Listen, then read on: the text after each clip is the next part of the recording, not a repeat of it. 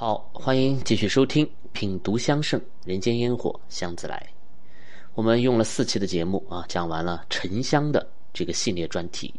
那么从今天开始呢，我们就继续顺着香盛啊这个陈坛龙麝四大名香的记载来聊一聊排行第二位的珍稀材料檀香。我小的时候啊，这个家里的大人们有时候会去外地出差啊，那是。这个八十年代末啊，九十年代初的这个样子啊，当时几乎是没有旅游的这个概念的啊，基本上呢都是公事出差，那出一趟远门呢不容易，所以呢大家都很珍惜。那么回来的时候呢，或多或少啊都会带一些特产啊或者是纪念品。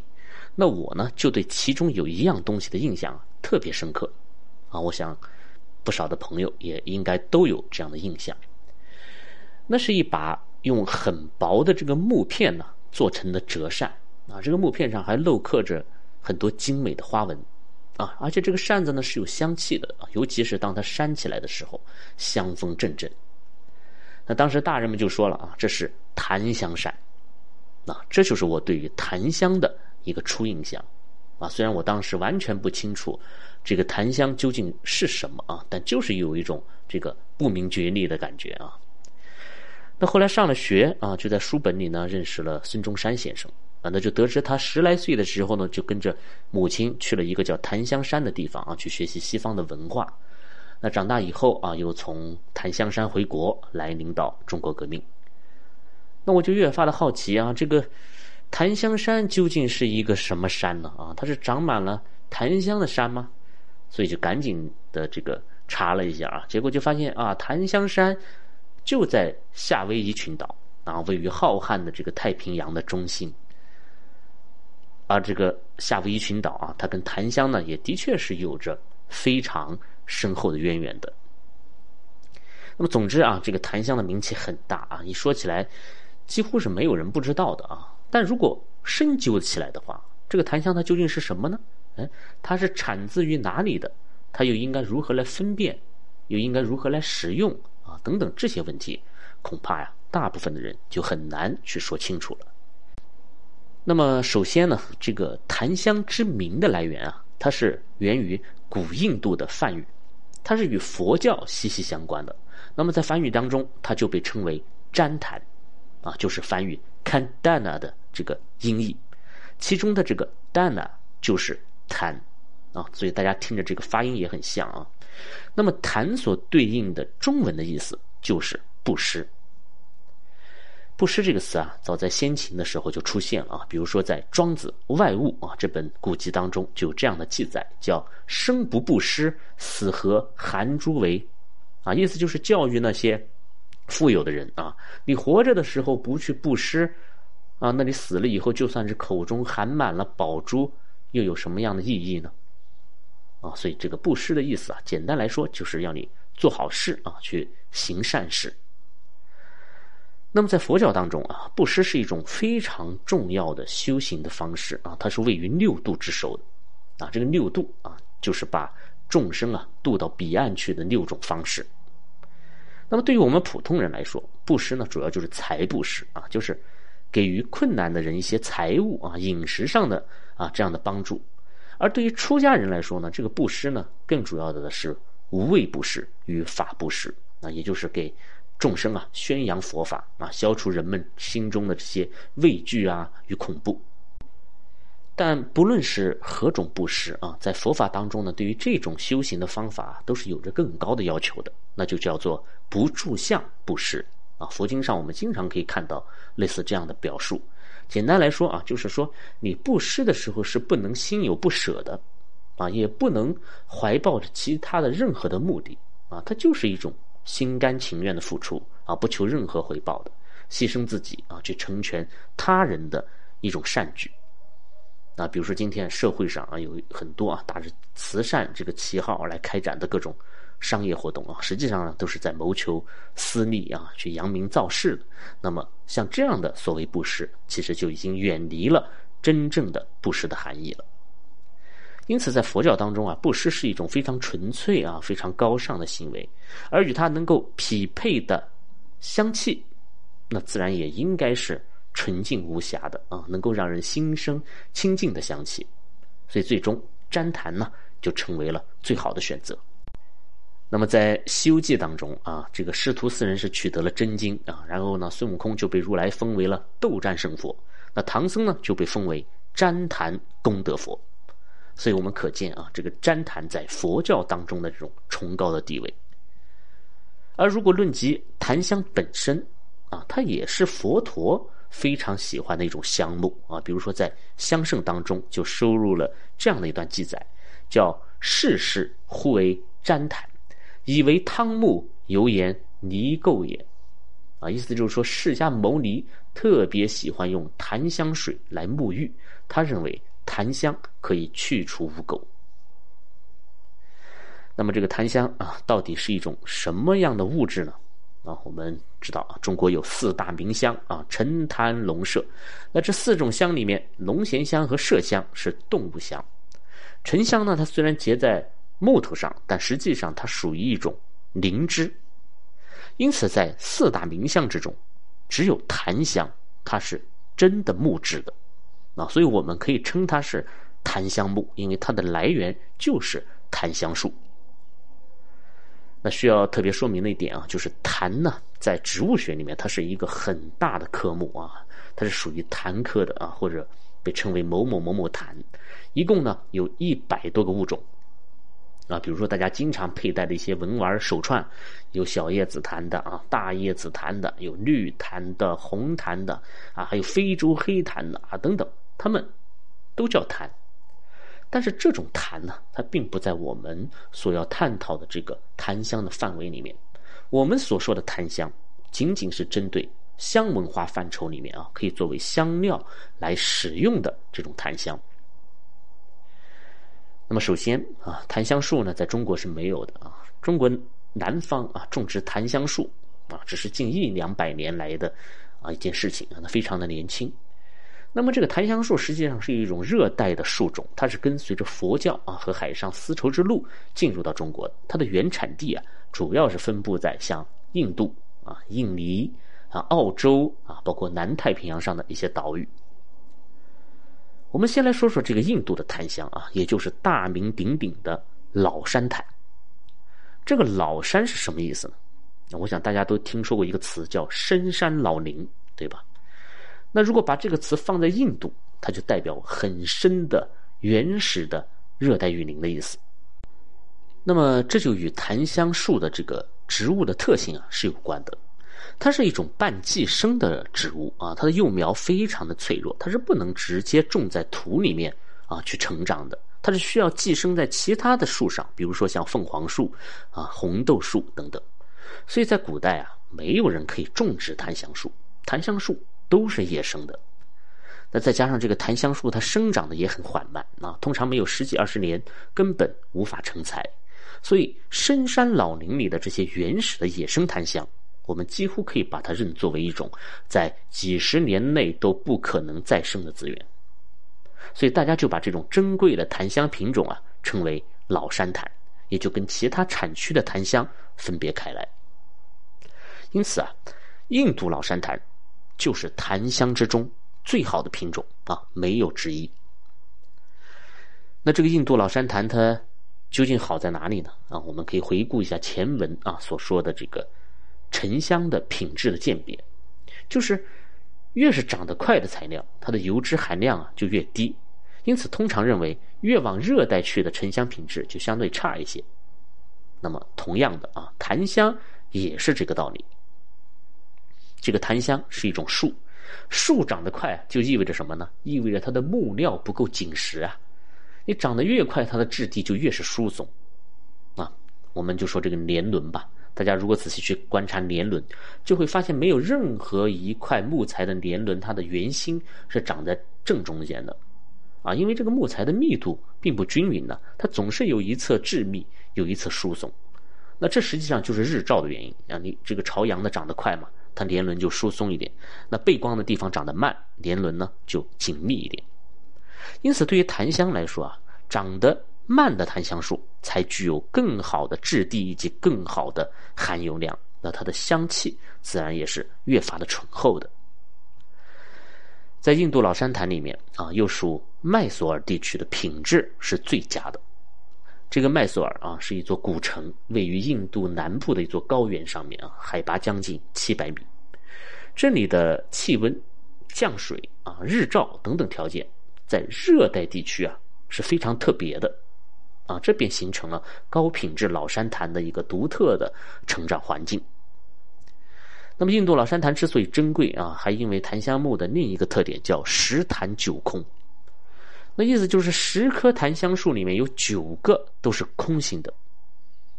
那为什么会出现这种情况呢？啊，有人说是虫蛀的啊，这是无稽之谈了啊。因为檀香如果不能防蛀，那它还如何称得上是四大名香呢？啊，那么这实际上就是由于野生檀香的这个生长环境。非常的恶劣啊，它的这个树心的养分呢，都大量的供应给了其他的部位啊，导致这个树心的质地越来越疏松啊，俗话说就是越来越糠了啊，最后就渐渐的形成了一个中空。当然，这只是针对野生的檀香树啊，如果是人工种植的话，那这个呃生长环境很优越啊，生长速度很快的这个人工檀香树种，它就不存在这种说法了。啊，当然也有人说这个十檀九空的不是针对紫檀来说的吗？啊，其实啊，老山檀也是具有这个特征的。所以大家去看啊，很多老山檀的雕刻的作品啊，往往都喜欢雕成什么呢？雕成水井啊、啊笔筒啊、啊竹子呀这一类中空的题材啊，实际上呢，也是一种无奈之举了。十檀九空啊还不算完，这个檀香的树皮和边材啊也是不能用的啊。因为它没有香味，我们可以想象一下这个一块檀香木的横切面的这个结构啊，它从外向内一共是分了四层的，分别是树皮、边材、心材和树心。那么树心已经空掉了啊，我们刚刚讲过了。那树皮和边材又没有香味，所以唯一可用的就只剩下心材了。所以基于檀香的这种特性啊，就导致它的成材率。也是特别低的，那砍伐下来的檀香树最后能够入香的，实际上连一半都不到。那么诸如以上等等的原因啊，就使得印度老山檀呢成为了一种极度稀缺的资源啊。当然，这个印度政府也不傻啊，他早在这个很多年以前就禁止了老山檀的出口啊，别说是大料了啊，连五十克以上的碎料你都是不能带出国境的啊。所以，如果大家去印度旅游，那往往就会受到一些这个短信的提醒啊，就是除了要尊重当地的宗教啊这些风俗以外，不要携带檀香制品出境啊，否则呢会有不必要的麻烦。那么如此一来，印度老山檀啊，它从源头上就被断掉了，而且呢一断就是好多年，到今天都没有恢复。那有的朋友可能要问呢？那不对呀，这是国内市场上不是还有那么多源源不断的老山檀手串啊、挂件、雕刻什么的啊？难道那些都是假的吗？那么我的回答就是啊，它是否是真的檀香啊？我们不能去妄加评判啊。但这么多美其名曰印度老山檀的，十有八九都不正宗，因为在源头上就已经决定了真品出现的概率了。啊，比如说像这个我们健维香堂出售的一些檀香的手串儿啊、把件，或者是像五笔粘檀香里面所用的檀香的原料，这些其实都是我很多年前从印度背回来的。啊，当时还没有什么快递物流啊，真的就是人肉背回来的。那你如果今天说，你说堂主，你再帮我去印度弄一批檀香回来，我还是真的一点办法都没有。啊，所以真正的印度老山檀，它就是一种稀缺的。而且呢，限量的一种资源。那么，印度老山檀被禁止出口了，但是人们对于檀香的需求却并没有减弱啊，因此呢，我们就必然决定了要去寻找新的替代品。所以这里呢，就要说到另外几个产区的这个檀香了。首先是仅次于印度老山檀的啊，也是最容易跟老山檀混淆的一种檀香，它的名字呢叫东加檀香。这个东加呀，它是一个音译啊，它的英文名呢叫 The Kingdom of Tonga，汤加王国。那这个王国就是位于南太平洋当中的一个群岛啊，它是由一百七十三个岛屿组成的，其中呢只有三十六个岛有人居住啊，其他全是无人岛。那么之所以被称为王国，就是因为它有一个君主啊，它是一个君主制的这个国家，皇帝是高高在上的权力的核心。那么这个群岛上的檀香的品质也是很好的啊，仅次于印度老山檀。但它毕竟是海岛上的这个植物啊，它的生长速度就相对较快，所以香气比起老山檀来说呢，就更加的浓烈一点，缺少了老山檀独有的那种清香气啊，所以东家檀香排行第二。那排第三呢，就应该是澳檀了啊，这个澳檀就是指澳洲本土。所出产的檀香，啊，西边的叫西澳檀香，东边的呢叫东澳檀香。那么这个澳檀跟老山檀相比就差的比较远了啊，无论是质地啊，还是含油量啊，又或是在香气方面，都是有明显的区别的。那虽然澳檀啊作为一些初级的啊或者说入门级的檀香的香品，呃来说还是不错的啊，但是在我们中式古法合香当中。却几乎是不用的啊，因为它的香气太过于新燥啊，而且呢不容易通过炮制的方法来去除掉。此外呢，还有一种檀香啊，叫做雪梨香啊。这个雪梨并不是说檀香的味道闻着像雪梨啊，它跟这个梨一点关系也没有啊，它就是因为悉尼港的这个原因啊，悉尼嘛，北京译就成了雪梨。那大量的澳洲檀香啊，以及南太平洋岛屿上的檀香啊，像。汤加的呀，像这个斐济啊、帝汶岛等等，这些它都会在悉尼港啊进行集散啊，进行贸易啊，所以这里的檀香都被称为雪梨香，这就和前面所说的啊惠安系、新州系的沉香是同样的一个道理。那么最后剩下的一种檀香呢，就叫印尼檀香了。那顾名思义啊，就是产自于印度尼西亚的这个檀香。印尼檀的品质。很差啊！我个人认为，它虽然属于檀香，但基本上已经脱离了可以入香的这个范畴了啊！这个香味是几乎没有的啊！做做文玩饰品啊，尚且可以。因此，大家看啊，市面上那些价格很便宜的，这个什么木料的纹理界限啊，有很明显的这个分界的啊，它的颜色呢也会很浅，香气也不突出的，这些啊，基本上都是属于印尼檀香了。那么以上就是檀香的一个基本的分类。好了，那么最后啊，我们再来回过头讲讲关于夏威夷檀香山的故事。这个夏威夷也叫火奴鲁鲁啊，是一个火山群岛。那么它的地理位置很有意思啊，几乎是位于太平洋的正中心的。它无论是距离澳洲，还是美洲啊，还是亚洲，都是差不多的这个距离。所以这个位置就很重要，尤其是对于航海的人来说啊，这个来往于各大洲的商船，几乎都要从这里经过啊，来补充淡水啊，补充饮食，并且呢，把这里作为一个商品贸易的中转站。所以夏威夷在大航海时代开始之后，它就突然的一鸣惊人了啊，盛极一时。那么像如此。重要的地理位置啊，那对于军事而言就更加的关键了。所以美国呀，早早的就把夏威夷啊给纳入了版图。但在一八九八年以前，夏威夷并不属于美国的啊，它是一个独立的王国。那当大的航海时代来临的时候，恰好这个王国呢也出现了一个比较聪明的国王，他的名字呀叫卡米哈米。那么这个王国呢就发现了岛上有一种物产非常受到中国人的欢迎，那那就是檀香。因为他们通过这个往来的商旅得知了很多关于遥远的中国的一些信息，就发现这个中国人呢，啊，尤其是中国的有钱人呢，对于这个奢侈品的兴趣极高啊，像这个象牙、这个香料啊、贵金属这些，在中国都非常的畅销，而且价格不菲啊，所以像今天。LV 啊，这个香奈儿啊，等等这些奢侈品牌，在中国有着如此巨大的市场，啊，其实这些都是我们老祖宗血液里流传的东西了啊。那么这个卡米哈米国王就敏锐的察觉到啊，檀香这种在夏威夷遍地都是的香木，会为他带来享用不尽的财富。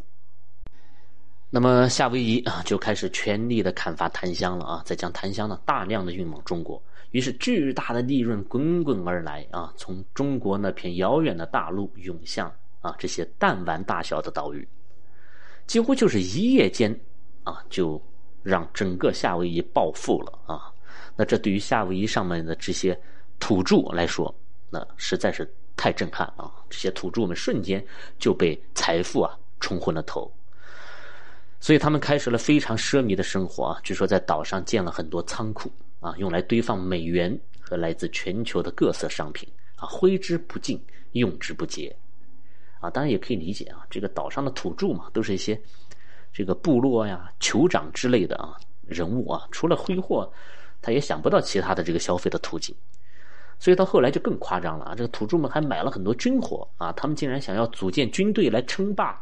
南太平洋啊，这是多么荒唐啊、幼稚的一个想法！所以整个这个夏威夷王国都沉浸在这种空前的富足的生活里面啊，而且支撑他们的呢，就是这些不断被砍伐的檀香树。但可惜的是呢，檀香树的这个生长速度完全跟不上土著们的挥霍的速度。啊，没过几年呢，整个岛上就没有檀香树可以去砍伐了。而这个时候，由于多年砍树啊，就导致田地什么的都已经荒芜了。那一旦檀香贸易接济不上，饥荒跟着就来了，所以又引发了大规模的饥荒啊，死了很多的人。那这一下，夏威夷啊，等于是一夜又回到解放前了啊，王国也迅速的衰落了。那么最后啊，卡米哈米驾崩了，政权呢也开始动乱。一直到后来的第二次世界大战当中啊，这里就成为了万众瞩目的焦点啊，因为珍珠港就在这里。总之是几经辗转啊，夏威夷终于成为了美国的一部分，名曰夏威夷州。那么像今天的檀香山就是美国夏威夷州的首府。但是实际上这里却已经没有檀香了啊，无节制的砍伐、恶性的破坏，让这个美好的名字永远成为了历史。啊，这就是檀香山的故事，也是对于我们今天的人们一个很好的警示啊！可持续的绿色发展才是长久之道。好了，今天的节目啊，先聊到这里，谢谢你的收听，我是剑门香堂青花家子，下期我们继续聊檀香。